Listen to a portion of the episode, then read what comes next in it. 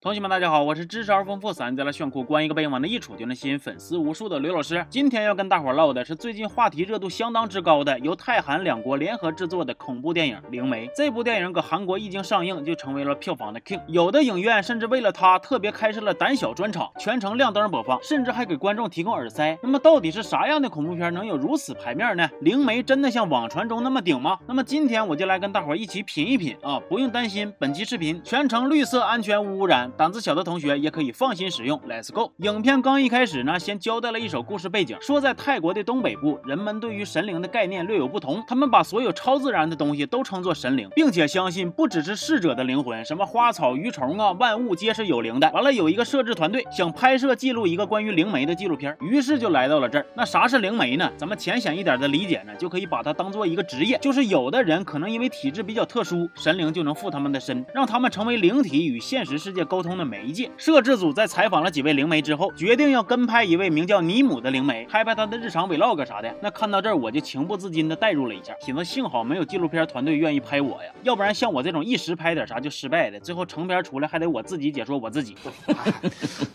当地人信仰的神灵有很多种，好的神能帮助他们，而坏的神可能就会带来疾病和灾祸。而尼姆是巴扬神的灵媒，在当地，巴扬神是善良的神，可以保佑这儿的村民。大伙信仰他的时间也比较久，也算是个神界 OG 了。咱说是啊，灵媒这个活儿啊，对于尼姆来说算是继承家业，因为他们家族世世代代都出灵媒，而且传女不传男。到了他这辈儿，巴扬神一开始看中的是他姐，后来也不知道是咋的，就又选他了。一开始巴扬神找到尼姆，尼姆是拒绝的，因为尼姆寻思不能你说让我当灵媒我就当灵媒呀，尤其被。附身的过程还会一直生怪病，很痛苦。尼姆为此甚至想过自杀，不过最后他还是选择了接受。那灵媒具体是负责干啥呢？大概就是给村民们治治病啊，或者答疑解惑啥的。当然了，他只能治疗一些中了邪的、被附身的这那的。要是物理意义上的得病呢，还是得正常上医院。完了，随着时间的推移，尼姆渐渐适应了作为灵媒的生活，觉着平时帮村民们解决点困扰啊、麻烦也挺好的。现在的他对于当下的生活还是觉着挺安逸、挺满意的，知足常乐呗。而事情的转折点就是尼姆的姐夫去世。要说起这个姐夫，那真是有点东西啊。他们家族似乎有一种诅咒，就是男性全都不得善终。姐夫他爹工厂倒闭，为了骗保就放火，事情败露之后服药自杀。他大儿子是前几年车祸去世的，而他自己是得癌症没的。在姐夫的葬礼当天，米姆发现姐姐的闺女敏开始有点不对劲了。先是喝了酒之后大吵大闹，接着是在晚上睡觉之前，敏盯着一个地方发呆。米姆恍惚之中似乎看见了一个瞎了眼的老太太。而第二天就传来了老太太的死讯，而且在老太太的葬礼上，摄制组也拍到。了敏躲着墙打尿摆子的诡异举动啊！尼姆杀到姐姐家，在敏的衣柜里翻出了可以驱魔的物件，于是推测是不是要轮到敏当新的八阳神接班人了？尼姆他姐跟敏对此都表现出强烈的抗拒。这母女俩，一个为了不当接班人，直接去信了基督教，哎，对，爬墙到对家了；另一个干脆就说自己啥都不信，说啥灵媒不灵媒的。เคยได้ยินคนเขาพูดกันด้วยนะว่าแบบมีร่างทรงโดเรมอนอะไรเงี้ยตลกร่างทรงโดเรมอนคือยังไงก็ แบบร่างทรงโดเรมอน สงสัยเวลาเข้าต้องร้องแบบอังอังอังด้วยมั้ง 摄制组感觉自己这次接着大活了，没准能拍下神灵附身的全过程啊！这要是能发出来，那得多劲爆，多有量啊！于是转移了拍摄重心，开始跟拍敏和她家人。结果不跟不知道啊，越跟越瘆人呐！因为敏的非正常表现已经越来越多了。闺蜜给记者看自己拍下的录像，敏的行为举止突然就变得像个小孩，而且敏还来了一场波涛汹涌的大姨妈，那个出血量真是飞流直下三千尺。之前敏他妈接受记者采访的时候就说过，自己在成为灵媒之前也是各种难受，还来过长达五个月的大姨妈。不过后来八阳神就放弃他，找他妹去了。他现在想起这个事儿呢，还觉着有点愧疚，感觉是妹妹替自己成了灵媒。敏跟记者说自己最近常做一个梦，梦见一个大块头拿着刀，旁边是一个被砍了头的人。记住这个梦啊，同学们，因为这是后边重要剧情的铺垫。接着敏的脾气越发古怪，喜怒无常，身体也越来越差，还被老板开除了。倒也是，搁谁这么来大姨妈，那脾气还能好啊？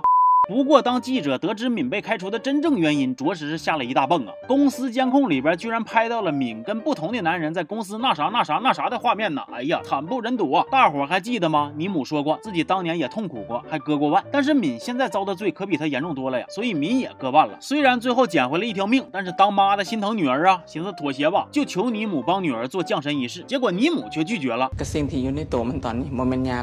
敏他妈寻思，行，你不帮我，我就自己想招。于于是私自带敏去做降神仪式。尼姆发现之后，那都气完犊子了，说你不能这么瞎整啊！这万一再招点啥别的东西，那可咋办呢？结果被他一语中的，敏发疯逃跑失踪了。之前尼姆调查发现，敏的亲哥哥并不是车祸去世，而是自杀，因为他跟敏之间存在着乱伦关系。尼姆他们收拾了一下敏的房间，把敏之前搜集来的各种破烂聚一块堆，因为这些东西沾染了鬼怪的气息，所以尼姆就带着他们到敏他哥自杀的地方做仪式，祈求他哥不要伤害他，还用鸡蛋做占卜，希望能够感知到敏所在的位置。很快一个月过去了，尼姆的占卜终于有了重大发现，他突然反应过来，自己之前是被误导了，搞事儿的根本就不是敏他哥的鬼魂。根据指引，尼姆来到了一个废弃工厂，这是前面提到过的倒闭了还放火骗保的工厂，而敏果然在那儿。找到敏之后，尼姆决定上山再次祭拜八阳神，结果发现八阳神神像已经摸不着头脑了，这也是呼应了敏之前做的梦，也暗示着即将到来的可能是一场连八阳神都难以控制的场面。此时的敏已经被完全附身了，一顿开大，说出来那话那也是字字诛心呐。他告诉尼姆，你最爱的姐姐让你穿她的衣服，在你的鞋垫里边放符咒，为的就是让你代替她成为灵媒。在回想之前尼姆他姐接受采访的时候，还搁那嘎猫哭耗子假慈悲的装无辜，那也是够气人的了。尼姆知道目前这种情况已经不是他能控制得了的了，于是带着敏来到了一个呃，怎么形容这个地方呢？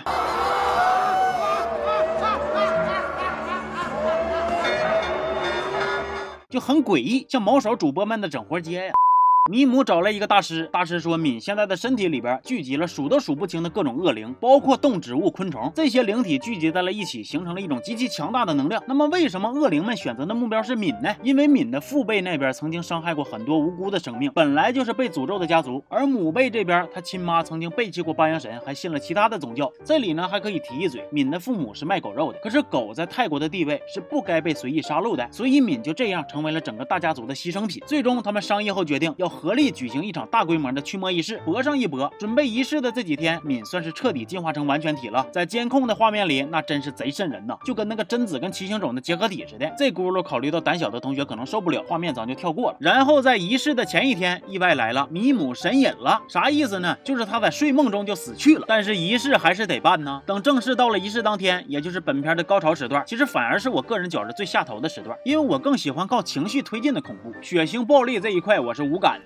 结果电影呢，反而在高潮的部分拍的贼像韩国丧尸片，哎呀，都跟变异了似的，抽抽啊，呜嗷咬人呢。哦，原来韩泰合拍的韩搁这儿呢啊。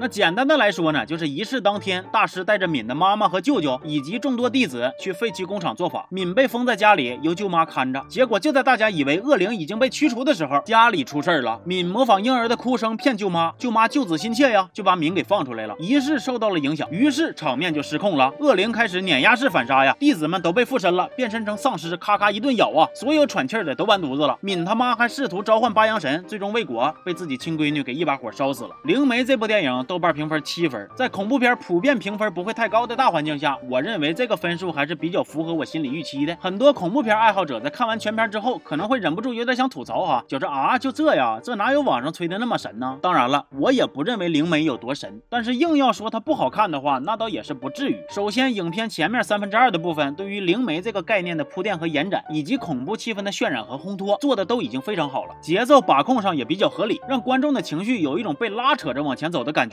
伪纪录片的拍摄形式在恐怖片里边是非常讨巧的，不过可惜呀，电影最后毁也是毁在了这个形式上了。伪纪录片重点在“记录”俩字，目的是为了让观众感觉到纪录片的真实。但是到了驱魔仪式正式开始的这个高潮部分，过于敬业的摄影师让我直接跳戏了。真的，你们太敬业了，那被啃的肠子、肚子都出来了，还搁那嘎运镜呢，那这这合理吗？我能感受到导演、编剧想表达的东西很多，但是他们表达了又没完全表达，让观众有一种就是掏耳朵眼儿，总是搁这个耳窝上面抠啊。就是不往里伸，哎，就不给你爽到底，就这种感觉。当然，影片里边有不少细节，其实都拍的挺好的。比如敏他妈被烧死的时候，火光中镜头给到一个诅咒娃娃，写的就是敏他爹的家族名。还有敏房间里收拾出来那堆破烂，有什么女人的内裤、假发、娃娃、小鞋、酒瓶子啥的。那这些东西可能就代表着当时敏身体里边存在的恶灵，也就解释了为啥敏会突然变得像小孩，还突然变得淫乱。还有这一块，敏坐在车里，看着是一个平平无奇的特写，实际上车窗的倒影中映射出了邪恶的笑。我第二遍。边拉片的时候呢，着实被这块给吓着。完了，我看有不少看过电影的观众呢，在讨论这个八阳神到底是善是恶。我觉得讨论他善恶没有多大意义啊，因为影片在最开头的时候就说了，泰国东北部对于神灵的概念是认为万物皆有灵，善与恶的区分标准是取决于他们有没有利于人类。那在我看来，八阳神更像是一种中立的神，大伙祭拜他、供奉他、有求于他，而他要是能做到，那就做点。但是呢，让他跟敏身上的万灵集合体打，多少有点赖悬了，那指定是干不过的。所以我猜测，从佛像的头掉下来的那一刻，就意味着八阳神已经退出群聊了。甚至我觉着敏当时做的那个梦，就已经是八阳神在暗示他结局已经注定了。所以之后尼姆的神隐，有人说那是八阳神为了让尼姆不遭罪，所以提前带走了他。这个说法也就不通了。证据就是不知道大伙注意到没有，尼姆的家里边当时非常的乱。那咋的？八阳神带他走之前，还得在他家里边开个 party 啊？我猜测可能是因为啥呢？因为尼姆自己信仰动摇了，让恶灵有了可乘之机。因为在那之前，他姐问他：“你真的见过八阳神吗？”尼姆说没见过。那他姐说没见过，你为啥坚信有呢？尼姆说是感受得到。那包括电影最后放出的尼姆生前最后一次采访的画面，尼姆哭诉说自己现在也不确定八阳神到底有没有附他的身，这些都能展现出他的意志动摇。而且电影里边有一段对话，就是尼姆死后，记者问大师：“我们继续举办仪式不会很危险吗？”大师说：“你注意到车后头写了啥吗？那是一辆黑车，写了这辆车是红色的。我简单查了一下，好像这个行为在泰国是比较常见的，就是不管车是什么颜色，你可以说这辆车是啥色都行，